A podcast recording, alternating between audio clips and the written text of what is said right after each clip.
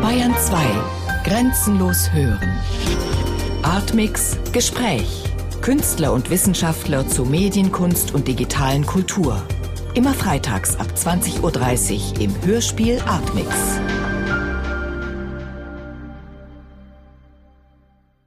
Sibylle Berg, ist Ihr neuer Roman Der Mann schläft denn ein Anti-Liebesroman?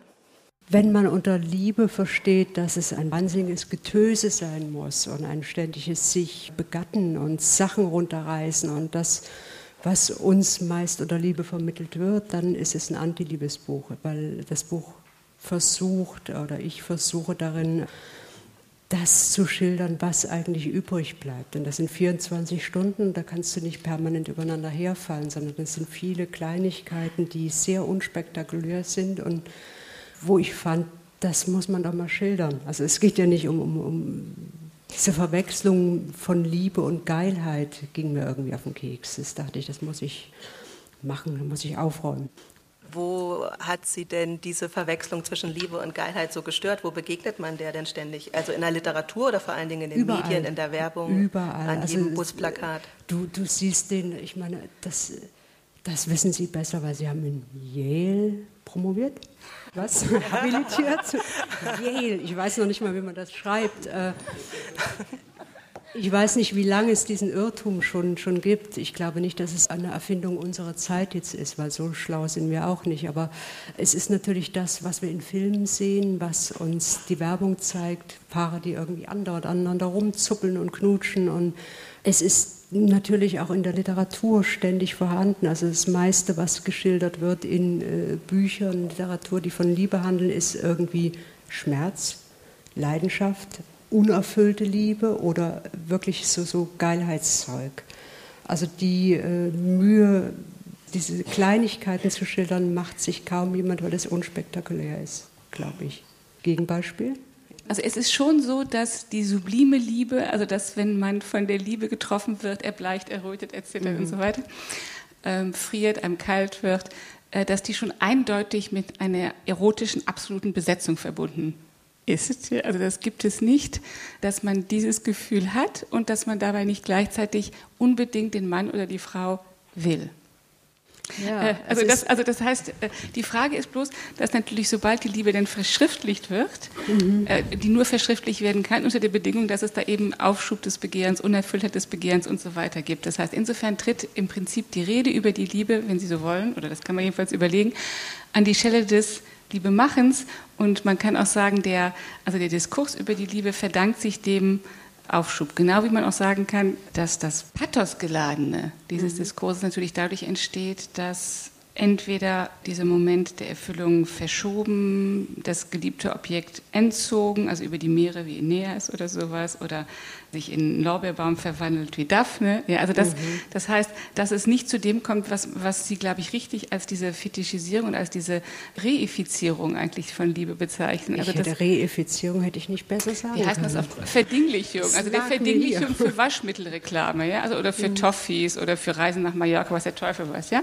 Also das ist, glaube ich, äh, wahr und das ist, glaube ich, ein spezifisch. Also das heißt, dass die romantische Liebe als Einsatz für als das Moment, über das Werbung abgespielt wird. Das ist, glaube ich, ein modernes äh, Es- Phänomen. es und ein überoffensichtliches Phänomen. Ja, wirklich. Es ist wahr. natürlich auch bösartig, dem Menschen diese letzte Hoffnung zu nehmen. Also wenn du nichts weiter hast im Leben, du hast einen Beruf, der nicht besonders attraktiv ist, eine Wohnung, die mäßig interessant ist, dann hast du doch immer noch diese Hoffnung auf die große Liebe, die alles ändert, die einem so versprochen wird, eben mit eine klassische Ersatzreligion. Exakt, so hätte ich es auch sagen wollen. Und jetzt Und den zur Menschen zu, der Massen natürlich. wenn, klar, du, wenn du jetzt es den Menschen was. sagst, das ist gar nicht so toll, das, was euch gezeigt wird, das ist ein biologischer Vorgang, das sind Hormone, das gilt äh, eigentlich nur der Fortpflanzung. Und eigentlich das, was danach kommt, das ist mühsam und ein bisschen langweilig, dann würden die sich alle umbringen. Das Aber was, nicht gut. Das wäre natürlich schon schade, aber was ich interessant finde, ist, dass Sie.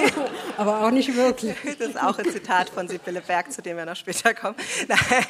Ähm, aber das, was ähm, ich interessant finde, ist, dass Sie jetzt ganz automatisch für mich, meiner Verständnis nach, Romantik und Leidenschaft gleichgesetzt haben. Ist Romantik immer gleich Leidenschaft oder ist Romantik nicht auch erstmal so eine Art von Vorstufe, ein Schwärmen oder ein besonderes Gefühl? Oder ist das wirklich identisch? Herr Lischka, ist Romantik Ich muss Bullshit? gestehen, dass ich viele Jahre lang überhaupt keine Romane mehr gelesen habe, auch keine Lyrik und so weiter, poetisches, romantisches. Und jetzt schickt mir ein Freund zum Geburtstag ein Buch von Philipp Ross, das heißt Jedermann. Und da geht es eigentlich nur um die Liebe und wie es bis im Alter dann so mit der Liebe bestellt ist.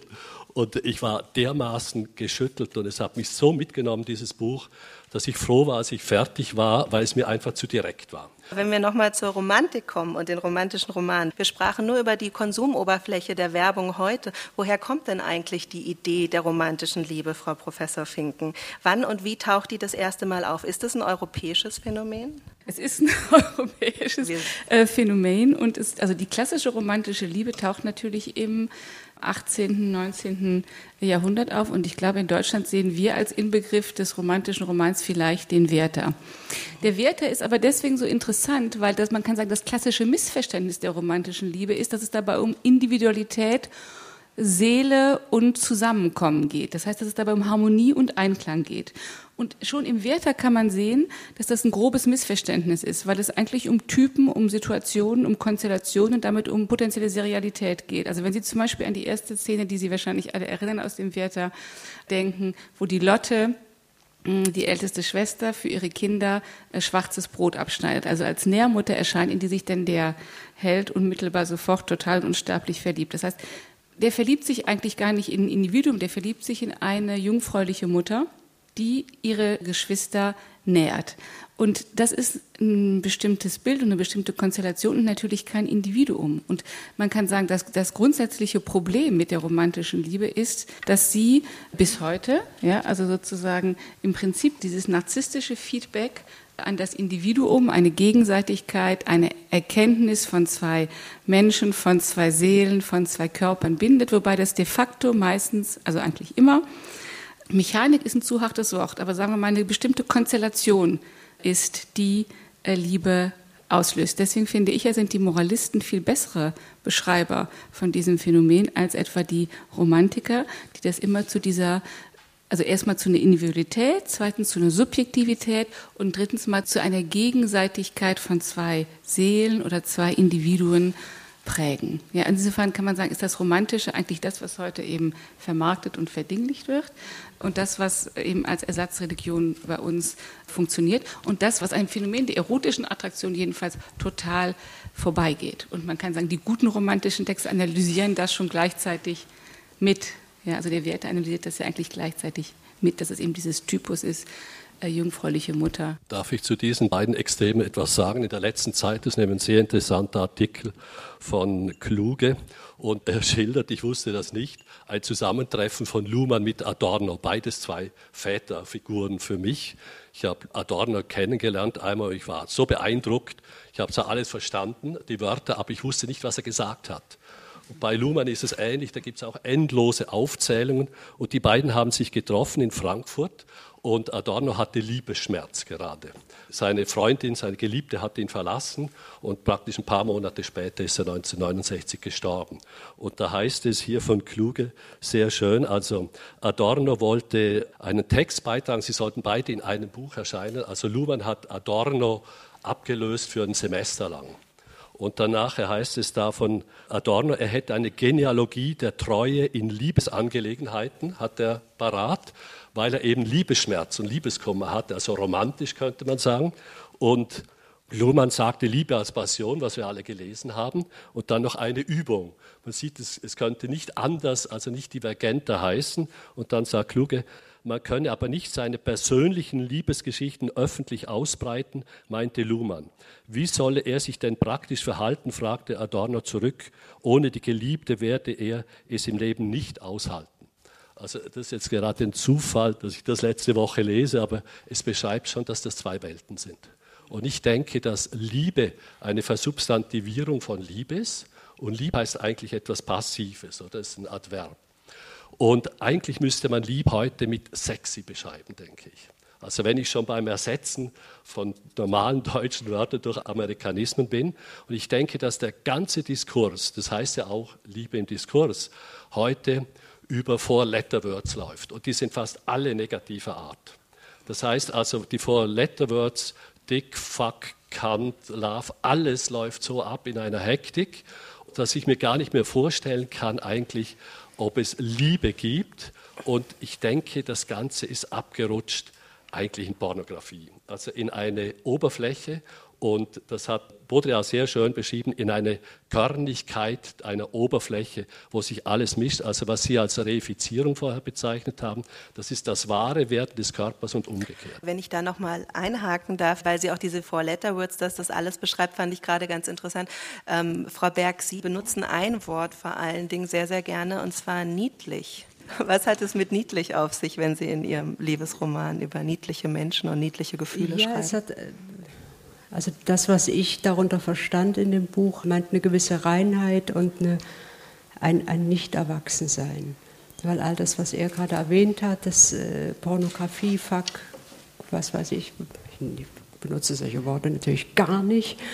Das ist natürlich Marketing, das ist alles, was man kaufen kann. Man kann das erreichen, also man kann sexy werden und äh, stromlinienförmig und wir rauchen alle nicht mehr und wir kriegen dadurch bessere Partner und viele fallen drauf rein, wobei ich äh, auch denke, nicht alle, es sind ja nicht alle doof. Was ich eben meine in dem Buch mit niedlich ist eben Menschen, die nicht Pornografie sind.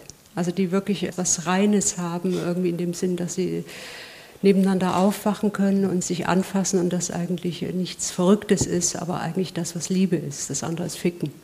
Mhm.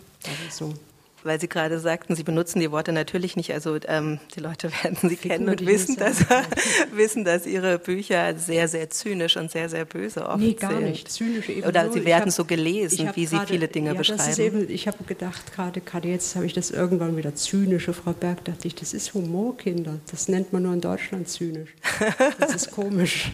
Aber es ist eine sehr drastische Beschreibung der Gegenwart eigentlich. Und das ist das erste Mal, dass Sie jetzt mit diesem Buch, was Sie geschrieben haben, der Mann Mann schläft, ja so eine Art wirklichen Liebesroman dann auch geschrieben haben, weil es am Schluss sogar eine Ahnung eines Happy Ends gibt, oder?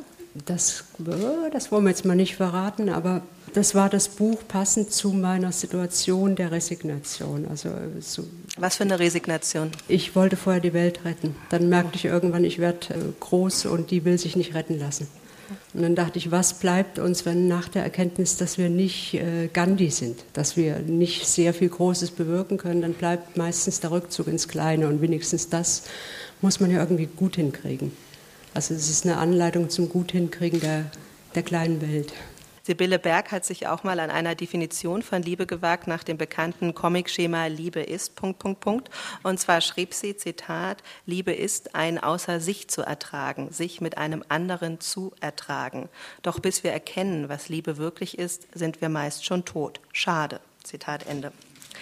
Ich möchte nicht, dass wir am Ende dieses Diskurses alle hier tot rumliegen, wie ich vorhin schon meinte, weil wir vielleicht das große Menschheitsgehemmnis erkannt haben, weil wir erkannt haben, was Liebe ist. Aber ich würde schon gerne ein bisschen besser verstehen, was Liebe ist, wovon wir eigentlich reden, wenn wir von Liebe reden. Herr Lischke, haben Sie eine ganz präzise Definition von dem Wort Liebe, was Sie damit meinen, wenn Sie von Liebe sprechen? Das dem deutschen jetzt, Wort Liebe? Ja, das ist jetzt genau diese Falle, in die ich nicht hineintappen möchte. Okay. Deshalb habe ich auch immer Umwege gesucht, weil es natürlich eine Sehnsucht ein Leben lang ist. Und ich sage Ihnen ehrlich, wenn man mal ein gewisses Alter hat, man wird ja älter, ohne dass man was dazu tut, automatisch die Zeit verstreicht, merkt man, dass man effektiv mit so und so vielen Leuten zusammen war, die man echt geliebt hat oder liebt. Also wirklich, das kann man gar nicht beschreiben. Das Gefühl ist so allumfassend überwältigend, dass man einfach schon Schmerz empfindet, wenn die geliebte Person äh, sagt, sie hätte einen Schmerz.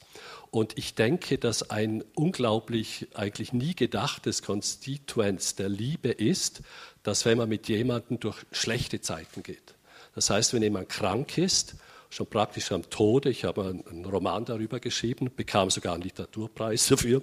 Aber dann habe ich gerade aufgehört, solche Romane zu schreiben. Und äh, das ist eine Gefahr, gell? Und weil es wird dann auch so ein bisschen kitschig halt, gell? Und man merkt, dass, dass der Knoten der Verbindung durch ein Unheil, ein Unglück und so weiter im gegenseitigen Bewältigen dieses Unglücks, oder, so stark wird, dass man von diesen Leuten nicht mehr lassen kann oder nicht mehr lassen möchte, außer der Tod scheidet uns. Und ich denke, der, der, erste Kult, das erste Ritual, das es gab, waren Wiedergeburtsrituale, wie Max Raphael schon gezeigt hat. Das heißt also, dass der verstorbene Mensch wiederum geboren wird, indem die Sonne wieder aufgeht, indem Jungfrauen noch den Phallus bereiten. Und da, da gibt es ja unglaublich viel Literatur dazu. Also wir wollen wieder eine, eine, eine Rekreation des Geliebten und in diesem metaphysischen, muss man schon sagen, Rahmen, in den möchte ich mich nicht verrennen. Und ich denke, dass Gefühle dann so stark sind, dass man sie auch lieber fast nicht so erwähnt. Da bin ich eigentlich auf der Seite von Luhmann mit seiner Systemtheorie oder wir brauchen alle Wörter, um etwas sagen zu können. Und das sind Begriffe, etwas, was wir begriffen haben. Und ich denke, über Liebe zu reden ist so schwer, dass mir sogar, wenn ich das jetzt äh, den Fehler machen darf, etwas privatistisch zu sagen, dass mir das Wort Ich liebe dich nicht über die Lippen kommt, weil ich das schon als Kitsch empfinde. Und die meisten Leute sagen heute eher so I love you, gerade noch so schnell vorbei, fliegend wie ein Wortfetzen wie im Comicstrip. Und das geht wahrscheinlich noch. Aber weiter möchte ich mich nicht vorwagen. Frau Professor Finken, Sie erforschen Liebe. Gibt es für Sie eine Art von Definition? Würden Sie es da auch mit Luhmann halten, um das sicherheitshalber sich ein bisschen vom Leibe zu halten?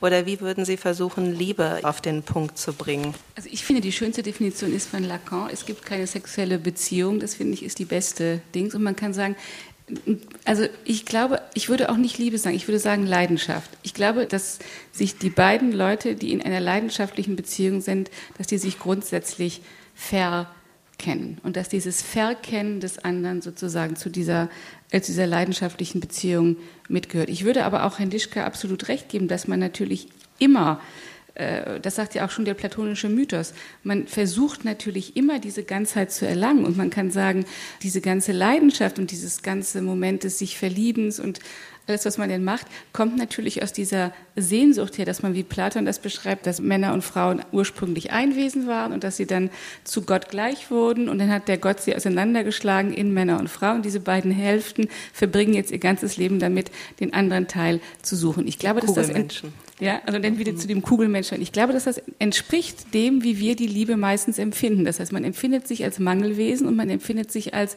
unvollständig und man hofft durch den anderen wieder zu dieser äh, Ganzheit oder wieder zur Einheit zu gelangen. Das denke ich schon. Ich denke auch, dass das sogar sicherlich in glücklichen Momenten, Helligkeit, dass das durchaus so passieren kann, ja, dass man zu dieser Ganzheit verschmelzen kann. Trotzdem bin ich in dieser Sache schon pessimistischer. Also ich denke schon, äh, dass zum Beispiel die Geschichten von der Madame de Lafayette, finde ich, sind schon die besten Geschichten darüber, wie Leidenschaft funktioniert, wenn man jetzt nicht gerade Freud lesen will. Ja, ich finde auch schon, dass Freud das in einer absoluten Brillanz beschreibt. Aber zum Beispiel eine Geschichte, die ja vor kurzem großes Aufsehen erregt hat, weil Sarkozy sie eben nicht gelesen hat, die Prinzesse de Clèves. Was war das für ein Aufsehen, muss ich gestehen, habe ich nicht Also Sarkozy, die Prinzessin von Clèves ist eines der berühmtesten französischen Romane. Ja, und Sarkozy hat im Fernsehen gesagt, er habe die Prinzessin von Clèves nie gelesen. Und damals sich als der erste französische Präsident als vollkommener Idiot geoutet, weil die französischen Präsidenten immer alles lesen. Okay, also Sarkozy hat gesagt, moi, enfin la littérature, das ist mir jetzt irgendwie scheißegal.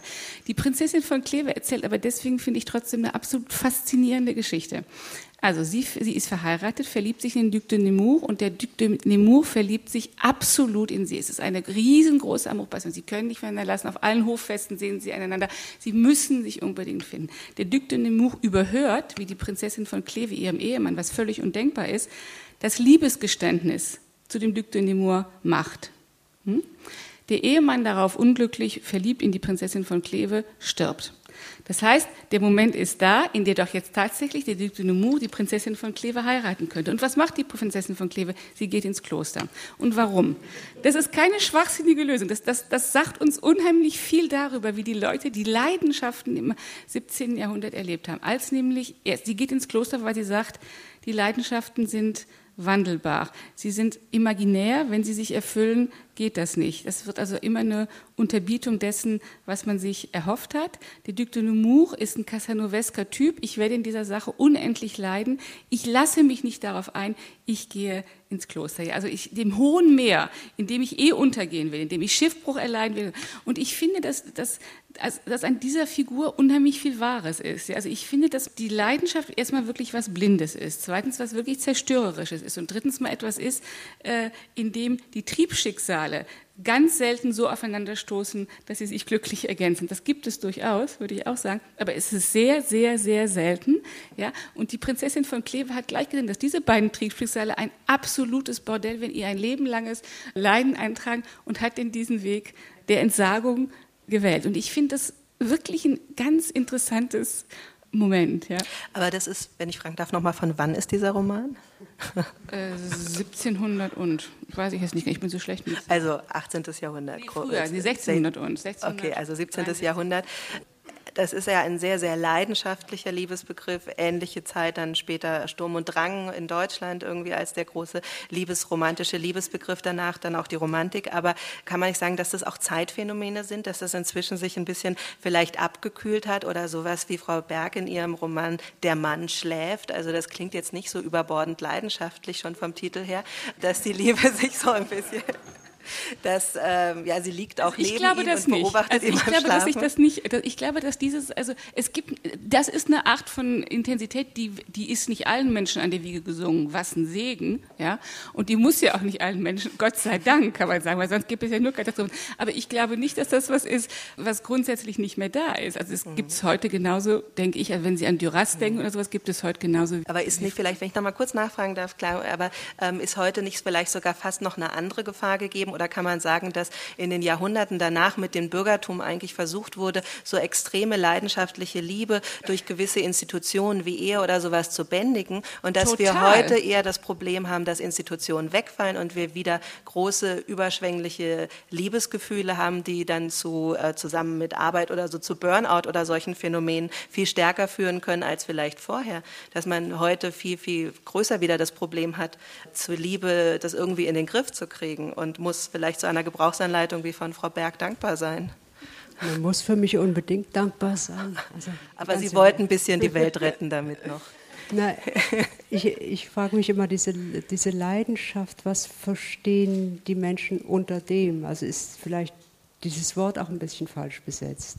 Also Leidenschaft, äh, wie wir es gebrauchen, verhindert oft Liebe, finde ich eher. Also Leidenschaft meint, dass man muss äh, wahnsinnigen Sex haben, irren Sex haben, das ist ganz wichtig. Der Blitz muss Wie, eintreffen. der, der, der muss schon irgendwo einschlagen. Es muss ja irgendwo, es müssen ja zwei Menschen, die sich fremd sind, irgendwie zusammenkommen. Das wäre ja sonst furchtbar peinlich, wenn man nicht ein bisschen hormonverseucht wäre.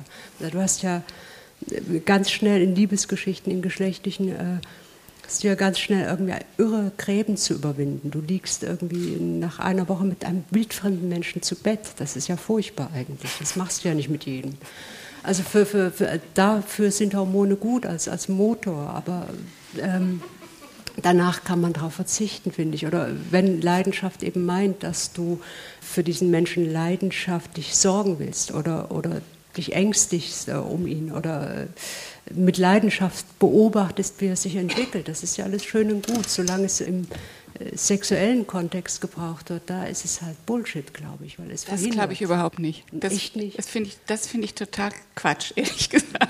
Nee. Also, äh, ich finde es ja auch ist ganz, furchtbar, wenn, wenn Paare sich trennen, weil der Sex nicht mehr gut ist. Ich meine, was sind Ja, aber wir denn? Sex, das ist aber, ja, aber das Sex ist ja doch eine, das irgendwie ist ja so biologisch, von das Sex. ist ja furchtbar. Na, erstmal ist Sex nicht biologisch und zweitens mal hört sich das ja schon an wie Jogging oder wie Fitness oder sowas. Ja, also ich meine, was wirklich passiert ist, ist, dass dieser, dass der Sexdiskurs, kann man sagen, Fitness, Jogging, Porno, also Leistungsdiskurs geworden ist. Da würde ich Ihnen zustimmen und ich würde Ihnen auch zustimmen, dass das als Norm total ätzt.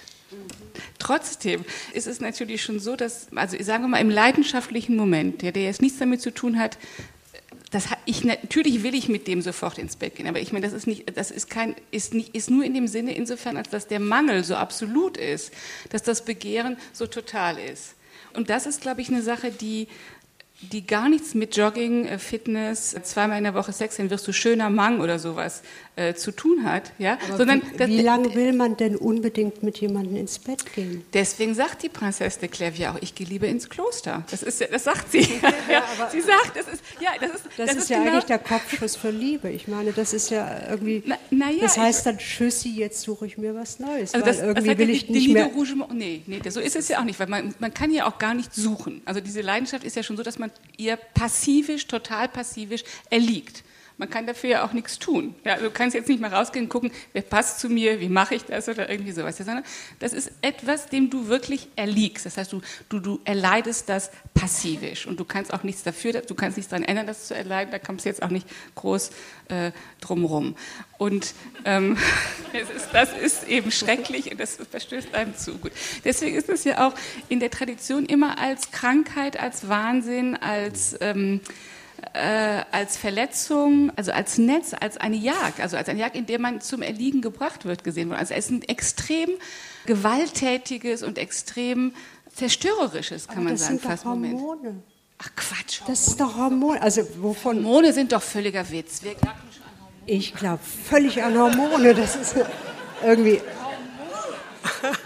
Also da muss ich eine, Freundin, eine Kollegin von mir zitieren. Wissen Sie was, das kann einem noch mit 80 passieren. Das hat nun echt überhaupt nichts mit Hormonen. Das ist doch, also das, ich meine, man hat vielleicht Hormone, vielleicht, keine Ahnung. Aber ich meine, es hat auch nichts damit zu tun, ob man zu dieser Mangelstruktur, zu dieser, zu dieser ausgesetzten. Also Sie würden sagen, es ist was rein psychologisches, reine psychologische Projektion. Also ich sage nicht, kulturell. dass die Hormone nicht irgendwie nachfolgen. Keine Ahnung. Wenn Sie nach einen Test machen, sind die vielleicht alle da, weiß ich jetzt nicht. Nehme ich jetzt Aber mal es interessiert an, Sie ja? auch nicht so sonderlich. Schrottpiep, egal. Und ich glaube überhaupt nicht, dass das die Ursache ist. Dass ich, dass Aber man könnte ja wieder mal ein bisschen cooler werden, oder? Wieder ja. ein Vorletter werden. Und ich, es ist interessant, wenn man die Leute fragt, wie lange ging das bei dir, als du das letzte Mal mit deiner Frau oder deinem Mann oder weiß ich was im Bett warst? Wie lange ging dieser Akt, oder? Da sagen die meisten Leute eine halbe Stunde. Ein paar sagen eine Viertelstunde und gemessen, wenn ich eine Umfrage mache, oder? Also ich bin noch nicht bei gemessen, dann sagen die meisten, ja, also zwischen fünf und zehn Minuten. Aber gemessen geht es genau im Durchschnitt zwei Minuten, 50 Sekunden. Und das Interessante ist, dass wir jetzt doch beim Sex angelangt sind. Jetzt darf ich wieder ein bisschen eben nochmal, um das zu erwähnen, cool werden. Damasio ist ja einer der besten äh, Neurologen, Neurophilosophen, kann man sagen. Und er hat einen Baum der Gefühle gemacht. Und da ist zu unterst, oder das heißt da hier mal Schmerz und Lust sind die beiden Empfindungsextreme. Und dann kommt gleich Spiel, Durst und dazwischen Sex, Sex dazwischen. Das heißt, wenn wir von Liebe sprechen, haben wir jetzt eine große Verästerung, kommt Neugier, Hunger, Überraschung, Scham, Stolz, Freude, Ärger, Trauer, Angst und Liebe kommt ganz oben erst. Das heißt, wenn man zur Basis will, muss man eigentlich tatsächlich vom Sex reden bei der Liebe. Das ist meine Frage an Sie.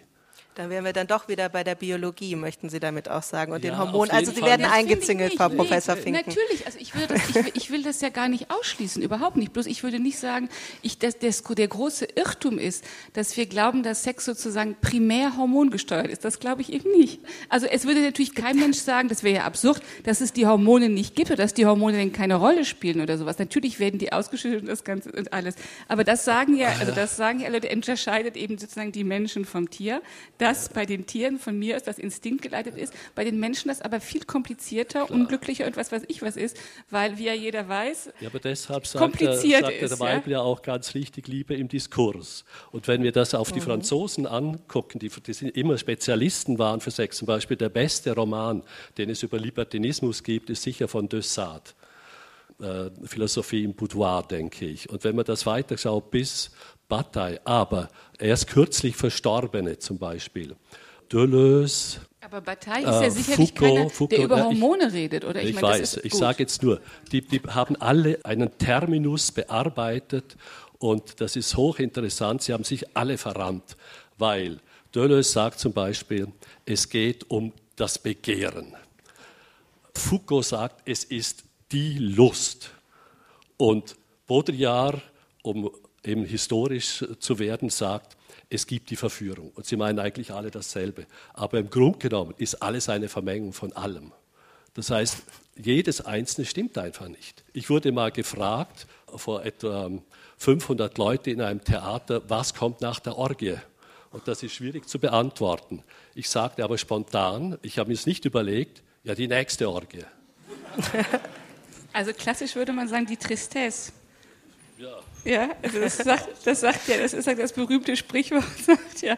Also nach der Liebe ist man traurig, wenn man nicht liebt. Also insofern würde man sagen, nach der Orgie kommt eigentlich die Tristesse. Was ist Liebe als Entgrenzungserfahrung oder Entgrenzungsphänomen, was Sie interessiert? Ist das die romantische Liebe oder die Gottesliebe oder was für eine Art von Liebe ist das?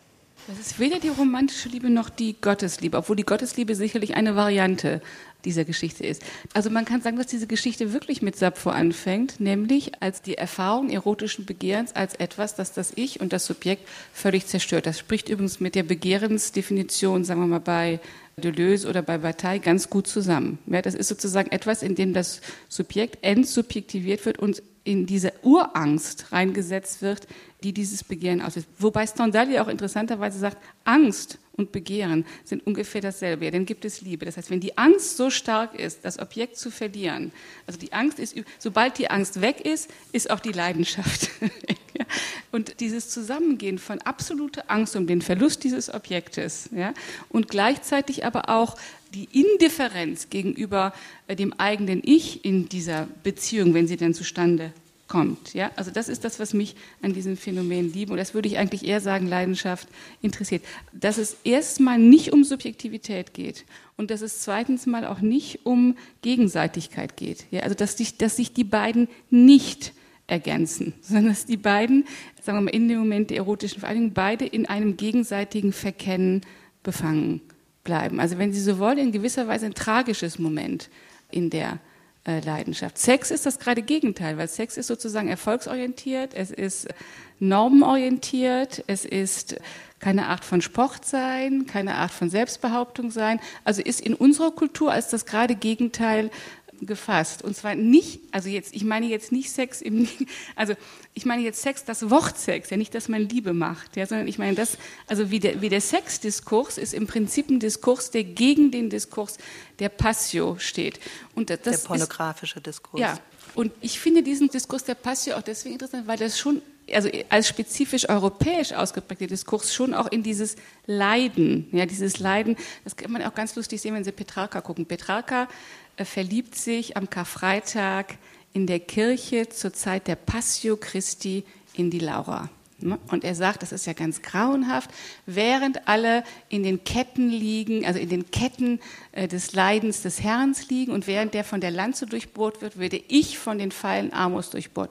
Ist doch tierisch unfair, ja, weil alle leiden mit und jetzt kriege ich, das heißt, der, der Petrarca setzt im Prinzip sein Liebesleid von vornherein in Konkurrenz zu dem Leiden äh, Christi am Kreuz und sagt, und übrigens, ich bin eigentlich der größere Leidende. Ich mag darin falsch gehen, aber eigentlich leide ich in, in dieser Liebespassion mehr. Ich leide länger, ich leide härter, ich leide grauenhafter. Es gab also, eine der besten Ausstellungen, die ich je über Liebe gesehen habe, war im Museum Riedberg. Und das war die ganze Welt war drin und das hieß im Untertitel Liebeslust und Liebesleid. Ganz zu Recht, weil natürlich kommt immer der Schmerz nach und dann die Freude und die Vorfreude sagten wir früher im Kloster immer, die Vorfreude ist die schönste Freude. Damit hat man ja auch nichts gehabt. Gell? Das ist eigentlich das Brutalste, was es gibt dann. Aber ich möchte doch erwähnen, Foucault ist immerhin an seiner Leidenschaft gestorben, kann man sagen. Der erste schwule, groß, große Denker, der auch äh, wirklich praktiziert hat, was er geschrieben hat. Und die letzten Bücher sollten ja alle über Wahrheit und Sexualität, oder hat er gar nicht fertigstellen können. Und was sagt er eigentlich dort überhaupt? Er sagt, dass wir heute bis in die tiefsten Falten, bis in die letzten Ecken hinein immer mit dem Sex konfrontiert werden. Und das ist dann ja auch grauenhaft. Das heißt, wir leiden unter einer Flut, alles wird sexualisiert und wer hat tatsächlich noch den Sex, den er möchte, kann man sich dann fragen. Und mir scheint, dass gerade die Jugendlichen heute natürlich groß, groß leiden müssen, wenn ich an meine eigene Geschichte denke, dann war es doch so, dass wir in den 50er, 60er Jahren mussten wir immer aufpassen, damit es keine Kinder gab, oder der Sex bringt ja etwas hervor schließlich. Der Akt, der zentrale Akt von allem im Leben, gell, ist der Akt natürlich. So heißen ja auch äh, die Abteilungen in Theaterstücken. Und wir mussten, wir mussten interessanterweise immer Pariser nehmen noch. Und das Interessante war Kondom, oder ein bisschen dezenter ausgedrückt. Und ich sage in letzter Zeit gerne zu Studenten, die mir da ihr Leid klagen, sage ich, schau mal, früher haben wir Pariser gebraucht, damit wir nicht Leben zeugen. Und nach AIDS nehmen wir Pariser, damit wir nicht den Tod uns holen.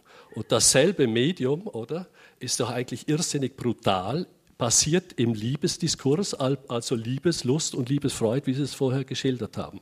Das ist genau dieser Antagonismus, um den wir nicht herumkommen. Also es ist eigentlich brutal, in welcher Situation wir uns befinden. Und dann darf ich noch einen erwähnen, weil es ja auch Liebe im Diskurs heißt. Eines der Bücher, das mich am meisten beeindruckt hat, war Ende der 70er Jahre von TV Light, die Männerfantasien. Und ich habe mich dann immer gefragt, was sind denn eigentlich die Frauenfantasien? Und da merkt man, die sind total anders. Marie-Françoise, ähm, wie heißt sie, Hans, ja, die hat mit Frauen Interviews geführt, das war ein berühmtes Büchlein eine Zeit lang.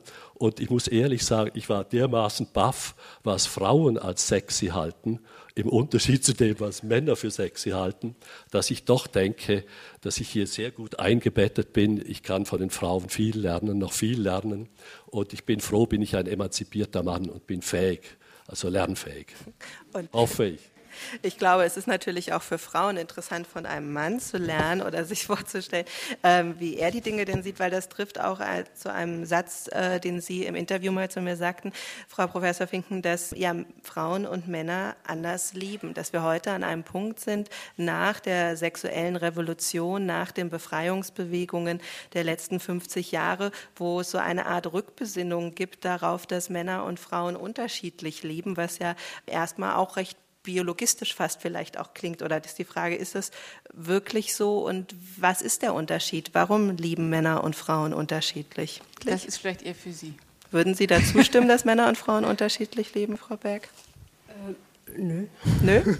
also ich glaube, wir haben ja so einen, immer noch ein Definitionsproblem Problem oder eine, irgendwie eine unterschiedliche Auffassung. Haben Sie denn eine Definition von Liebe? Ja, eben das, was bleibt. Also ich, behänge, ich knapper gerade noch so an diesen Sex und der Leidenschaft und ich sage, ich bin dagegen, weil es genau das, äh, oder was ich jetzt äh, darunter verstanden habe, dass äh, äh, Leute gehen macht. Also die haben eigentlich die von mir beschriebene niedliche Beziehung also die kennen sich, die haben mit, miteinander gelitten und was weiß ich, die sind 20 Jahre in einer familiären Situation und dann kommt der Alte irgendwie oder sie und, und sieht irgendwie ein Objekt des Begehrens und äh, sagt dann, jetzt muss ich dich verlassen für eine Illusion, für Sex, für irgendwas. Es, es geht ja nicht, du kannst ja nicht äh, sagen, ich habe mich verliebt in jemanden, mit dem ich völlig konform, geisteskonform bin, sondern das ist Sex. Und dann verlassen sich die Deppen.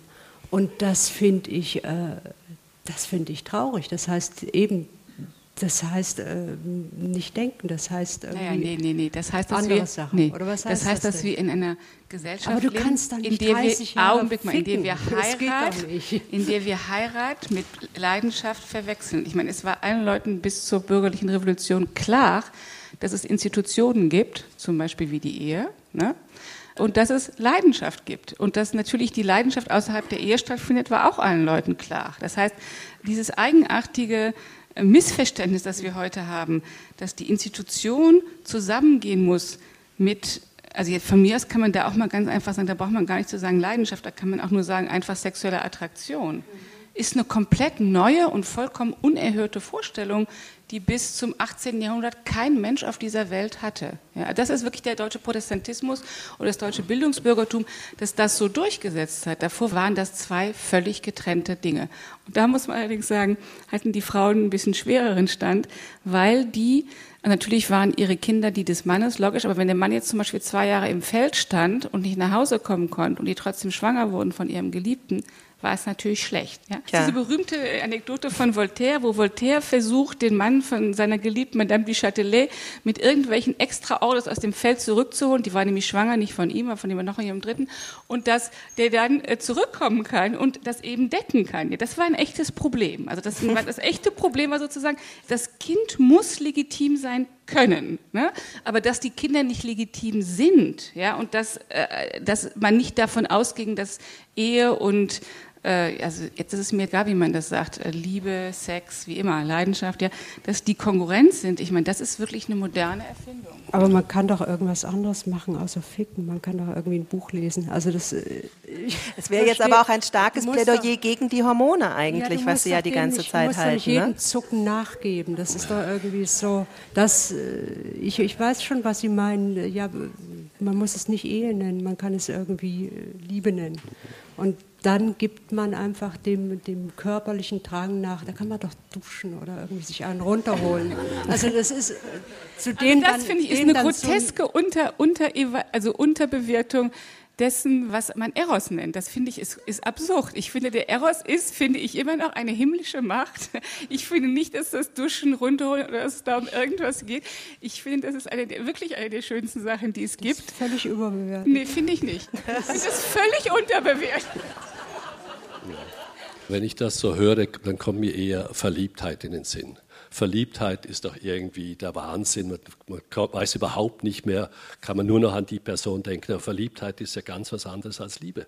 Ich denke, dass Liebe tatsächlich durch lange Gewohntheit, Gewöhnung, durch Vertrauen, durch Leid und Lust und alles zusammen so und so lang erst entsteht. Vielleicht sogar zunächst mal aus gutem Sex sogar, dass man denkt, ja Herrgott, so toll habe ich mich noch nie mit einer verstanden. Respektive, die weiß genau, was ich will. Gott hat sie mir geschickt oder weiß ich was, das ist ja dann egal wie. Ich würde sehr gerne, weil ja das Motto des ganzen Wochenendes ein Wilhelm Reich-Motto ist, auch mit Wilhelm Reich schließen. Und er hat nämlich nicht nur gesagt, Liebe, Arbeit und Wissen sind die Quellen unseres Lebens, sie sollten es auch beherrschen. Er hat auch gesagt, das Wissen um das Gesetz der Liebe führt zum Wissen um das Gesetz des Lebens überhaupt. Und danke Ihnen sehr herzlich dafür, dass Sie heute Abend hierher gekommen sind und denke den Teilnehmern dieses Podiums, Sibylle Berg, Barbara Finken und Georg Johann Lischka, dass Sie heute Abend mit uns über Liebe diskutiert haben. Applaus